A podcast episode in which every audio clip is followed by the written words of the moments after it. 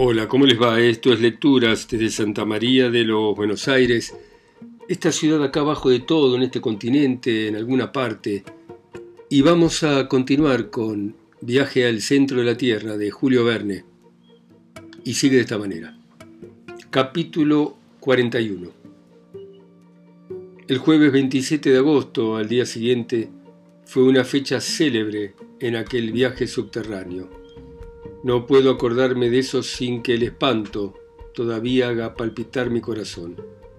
A partir de aquel momento nuestro juicio, nuestra razón, nuestro ingenio dejaron de tener participación alguna en los acontecimientos, convirtiéndonos en juguetes de los fenómenos de la Tierra. Ya estábamos levantados a las seis, se aproximaba el momento de abrirnos paso a través de la corteza por medio de una explosión. Solicité el honor de dar fuego a la mina, Hecho esto, debería reunirme con mis compañeros sobre la balsa que no había sido descargada, y enseguida nos alejaríamos para no estar cerca de los peligros de la explosión cuyos efectos podrían no limitarse al interior del macizo. Según nuestros cálculos, la mecha debía tardar diez minutos en prender fuego a la mina. Tenía entonces tiempo suficiente para volver a la balsa. Me preparé no sin cierta emoción a desempeñar mi papel. Después de comer a prisa se embarcaron Hans y mi tío. Yo me quedé en la orilla, provisto de una linterna encendida que debía servirme para darle fuego a la mecha. Vamos, hijo, me dijo el profesor. Prendé fuego a eso y regresé inmediatamente. Quédese tranquilo, tío, que no me voy a entretener. Me dirigí enseguida a la abertura de la galería. Abrí la linterna y tomé la extremidad de la mecha. El profesor tenía en su mano el cronómetro. ¿Listo? gritó. Listo, respondí. Bueno, vamos, fuego, hijo mío. Acerqué rápidamente a la llama la punta de la mecha, que empezó a chisporrotear y corriendo como una exhalación volví a la orilla. Vamos, embarca, me dijo mi tío, que vamos a desatracar. Salté a bordo y Hans, de un empujón, nos impulsó hacia el mar, alejándose la balsa unas veinte toesas. Fue un momento de gran ansiedad. El profesor nos sacaba sus ojos de las manecillas del cronómetro. Faltan cinco minutos, decía. Faltan cuatro. Faltan tres. Tenía taquicardia. Faltan dos, falta uno. Desplómense montañas de granito. ¿Qué pasó entonces? Me parece que no oí el ruido de la detonación, pero la forma de las rocas se modificó de pronto y pareció como si se hubiese descorrido un telón. Vi abrirse en la misma playa un abismo el mar, como presa de un vértigo, se convirtió en una ola enorme, sobre lo cual se levantó la balsa casi perpendicularmente. Los tres nos caímos. En menos de un segundo se apagó la luz y quedamos sumidos en espantosas tinieblas. Sentí después que faltaba el punto de apoyo no de mis pies, sino de la balsa. Creí que se nos iba a pique, pero no fue así. Hubiera deseado hablar con mi tío, pero el rugir de las olas le habría impedido el oírme. A pesar del ruido, la sorpresa, la emoción, las tinieblas, entendí lo que acababa de pasar. Al otro lado de la roca que acabábamos de volar había un abismo. La explosión había provocado una especie de terremoto en aquel terreno agrietado. El abismo se había abierto y transformado en torrente nos arrastraba dentro de él. Creí que estábamos perdidos. Una hora, dos horas, qué sé yo, transcurrieron de esa manera nos agarramos unos con otros fuertemente las manos a fin de no ser despedidos de la balsa. Se producían conmociones violentas cada vez que esta última chocaba contra las paredes. Estos choques eran raros, de donde deduje que la galería se ensanchaba. Aquel era, a no dudarlo, el camino de Sagnussem, pero en vez de descender nosotros solos, éramos arrastrados por un mar, gracias a nuestra imprudencia. Bien se entenderá que estas ideas asaltaron mi mente de un modo oscuro, vago, costándome mucho trabajo asociarlas durante aquella carrera vertiginosa que parecía una caída. A juzgar por el aire que me golpeaba la cara, nuestra velocidad era superior a la de los trenes más rápidos. Era imposible entonces encender una antorcha en esas condiciones, y nuestro último aparato eléctrico se había destrozado en el momento de la explosión. Fue grande mi sorpresa al ver repentinamente brillar una luz a mi lado que iluminó la cara de Hans. El cazador había logrado encender la linterna y aunque su llama vacilaba amenazando con apagarse, lanzó algunos resplandores en aquella oscuridad espantosa. La galería era ancha como me la había imaginado. Nuestra luz insuficiente no nos permitía ver sus paredes. La pendiente de las aguas que nos arrastraba excedía a la de los rápidos más rápidos de América. Su superficie parecía formada por unas de flechas líquidas lanzadas con violencia. No encuentro otra comparación que exprese mejor mi idea. La balsa corría dando vueltas al impulso de remolinos. Cuando se aproximaba a las paredes de la galería, acercaba ella la linterna y su luz me permitía apreciar la velocidad que llevábamos al ver la saliente de las rocas que trazaban líneas continuas, de suerte que nos hallábamos al parecer encerrados en una pared de líneas movedizas. Calculé que nuestra velocidad debía ser de 40 leguas por hora. Mi tío y yo nos mirábamos inquietos, agarrados al pedazo de mástil que quedaba, porque en el momento de la explosión se había roto en dos pedazos. Marchábamos con la espalda vuelta al aire para que no nos asfixiase la rapidez de un movimiento que ningún poder humano podía contrarrestar. Las horas transcurrían entre tanto y la situación no cambiaba, hasta que un nuevo incidente la vino a complicar. Como tratase de arreglar un poco la carga, Vi que la mayor parte de los objetos que componían nuestro impedimento habían desaparecido en el momento de la explosión cuando fuimos envueltos por el mar. Quise saber exactamente a qué atenerme respecto a los recursos que nos quedaban y con la linterna en la mano empecé a hacer un recuento. De nuestros instrumentos solamente quedaba la brújula y el cronómetro. Las cuerdas y las escalas se reducían a un pedazo de cable enrollado alrededor del trozo del mástil. No quedaba asadón, ni pico, ni martillo. Desgracia irreparable. No teníamos comida más que para un solo día. Me puse a registrar los intersticios de la balsa, los más insignificantes rincones formados por las vigas y las juntas, pero nada. Nuestras provisiones eran un pedazo de carne seca y algunas galletas. El terror me inmovilizó. No quise entender por qué me tenía que preocupar del peligro. Aun cuando hubiésemos tenido víveres suficientes para meses y aún años, ¿cómo íbamos a salir de los abismos a que nos arrastraba aquel torrente irresistible? ¿Por qué tener miedo a la tortura del hambre cuando ya me amenazaba la muerte bajo otras maneras?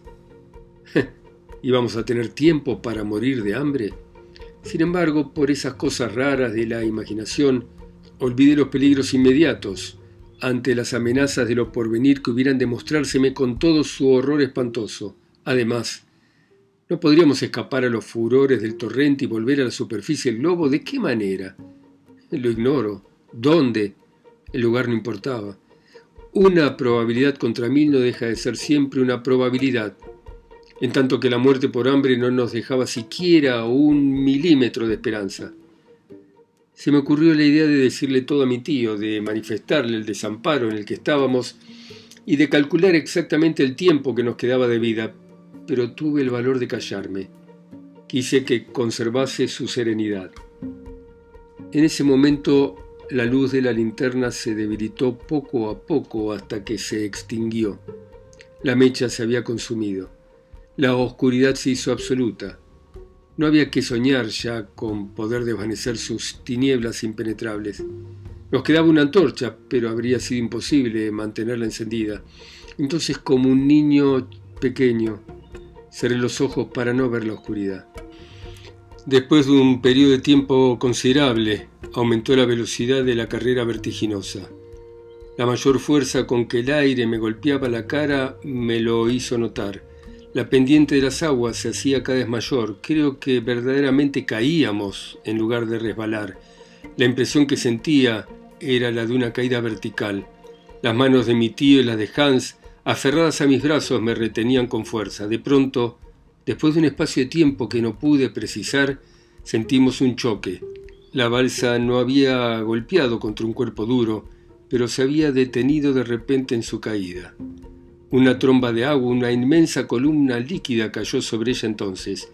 Me sentí sofocado, me ahogaba. Esta inundación momentánea no duró mucho tiempo. Al cabo de unos segundos me encontré de nuevo el aire libre que respiraron mis pulmones ávidos.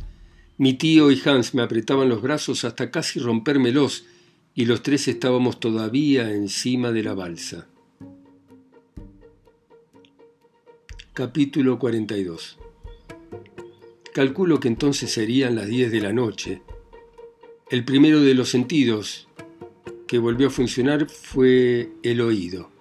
Oí casi enseguida, porque fue un verdadero acto de audición, oí, repito, el silencio dentro de la galería, reemplazando a los rugidos que durante horas aturdieron mis oídos.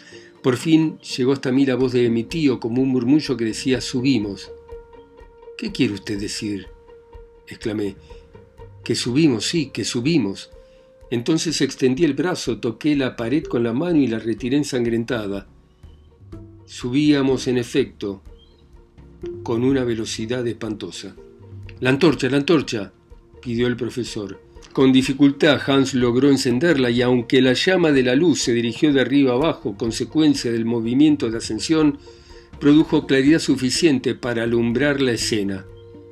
Todo ocurre como me lo había imaginado, dijo mi tío. Estamos en un pozo estrecho que solo mide cuatro toesas de diámetro.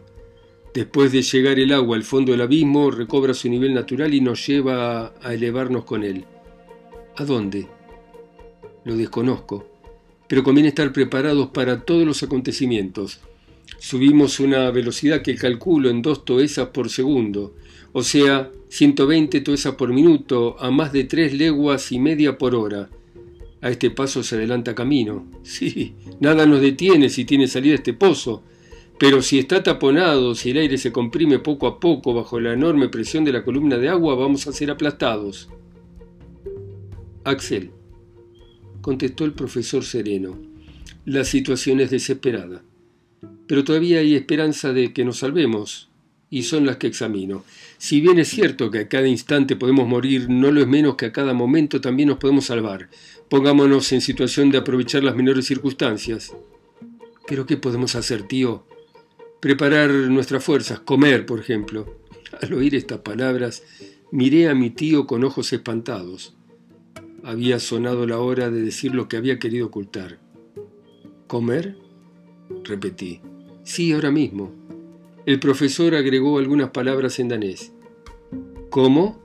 dijo mi tío. ¿Se habían perdido las provisiones? Sí, acá está lo que nos queda, un pedazo de cecina para los tres.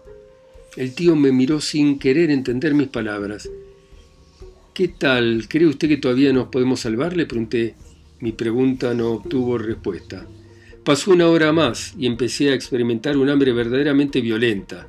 También mis compañeros la padecían, a pesar de lo cual ninguno de los tres nos animábamos a tocar aquel miserable resto de comida. Entretanto, ascendíamos sin cesar con rapidez terrible, faltándonos a veces la respiración, como a los aeronautas cuando ascienden a velocidad excesiva.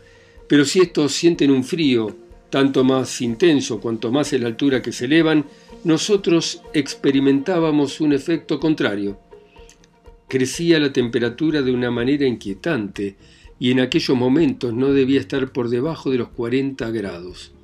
¿Qué significaba el cambio? Hasta entonces los hechos habían dado la razón a las teorías de David de Lidenbrock. Hasta entonces, las condiciones particulares de las rocas refractarias, del magnetismo, de la electricidad habían modificado las leyes de la naturaleza, proporcionándonos una temperatura moderada porque la teoría del fuego central seguía para mí siendo la única verdadera, la única explicable.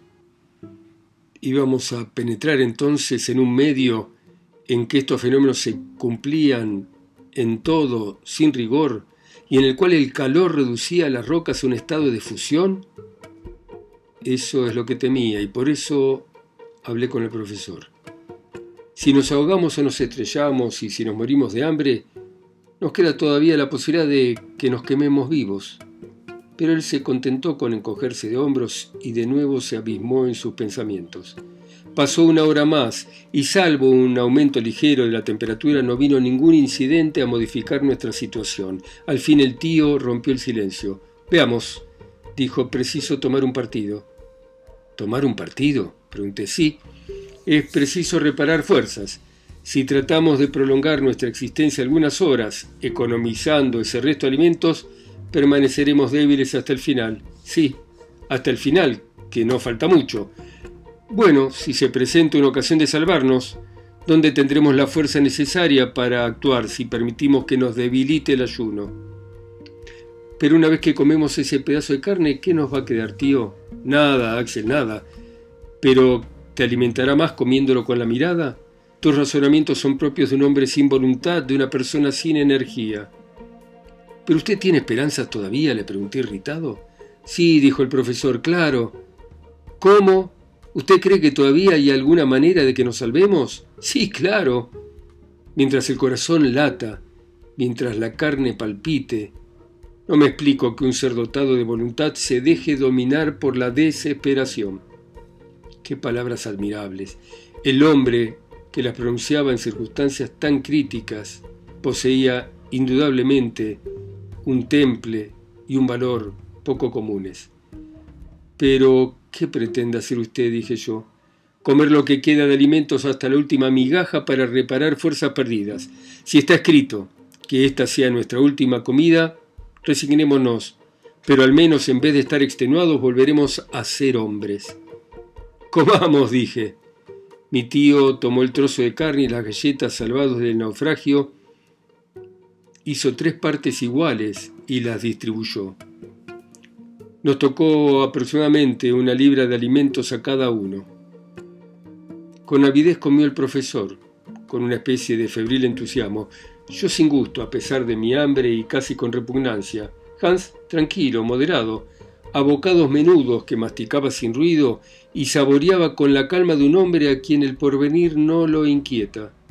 Escarbando había encontrado una calabaza mediada de ginebra que nos ofreció y aquel licor benéfico me reanimó un poco. Fortraflick, dijo Hans bebiendo a su turno. Excelente, repitió mi tío. Había recobrado algo de esperanza, pero nuestra última comida se acababa de terminar. Eran entonces las cinco de la mañana. La constitución de un hombre es tal que su salud es un efecto puramente negativo. Una vez satisfecha la necesidad de comer, es difícil imaginarse el horror del hambre. Hay que experimentarlo para entenderlo. Al salir de prolongada abstinencia, algunos bocados de galleta y de carne triunfaron de nuestros pasados dolores. Sin embargo, después del banquete cada cual volvió a sus reflexiones. ¿En qué soñaba Hans, el hombre del extremo occidente, quien poseía la resignación fatal de los orientales? En lo que a mí respecta, mis pensamientos se encontraban llenos de recuerdos, y estos me llevaban a la superficie del globo que nunca hubiera debido abandonar. La casa de la Konigstrasse, mi pobre Grauben, la excelente Marta, todo pasó como visión delante de mis ojos, y en los lúgubres ruidos que se transmitían a través del macizo creía sorprender el ruido de las ciudades de la tierra. En lo que respecta a mi tío, siempre aferrado a su idea, examinaba con atención escrupulosa la naturaleza de los terrenos, se trataba de dar cuenta de su situación observando las capas superpuestas.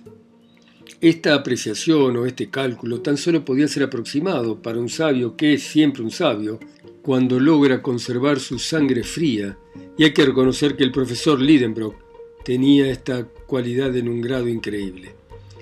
Le oía murmurar palabras de la geología que me eran conocidas y esto era a causa de que aún a mi pesar me interesase en aquel estudio.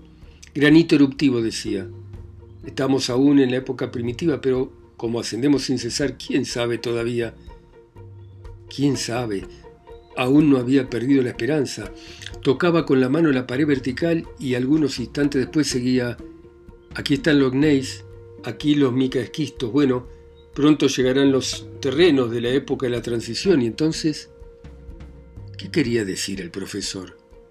¿Podía medir el espesor de la corteza suspendida sobre nuestras cabezas? ¿Tenía alguna manera de hacer semejante cálculo? No, no. Le faltaba el manómetro y la mera apreciación no podía suplantar sus preciosas indicaciones. Sin embargo, la temperatura aumentaba en una importante progresión y me sentía bañado en transpiración en medio de una atmósfera tan caliente.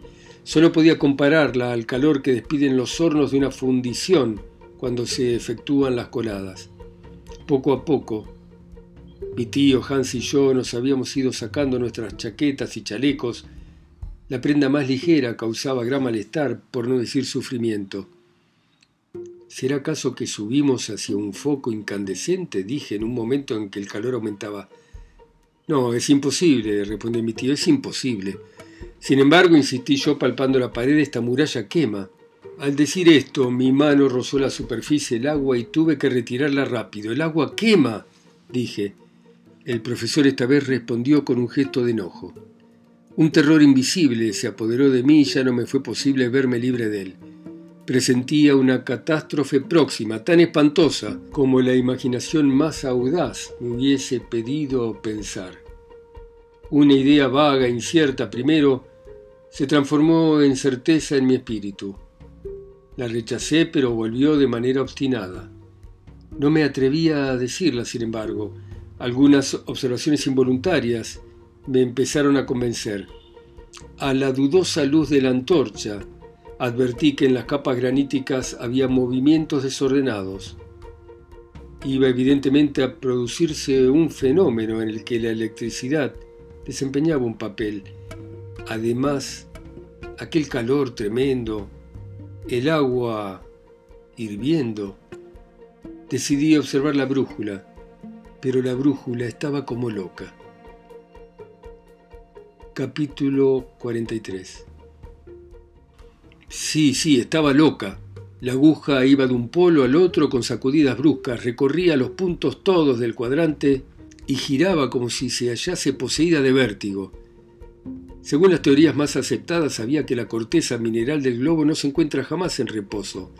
Las modificaciones producidas por la descomposición de las materias, la agitación producida por las corrientes líquidas, el magnetismo, todo incesantemente la conmueve aunque los seres en su superficie no sospechan siquiera la existencia de estas agitaciones.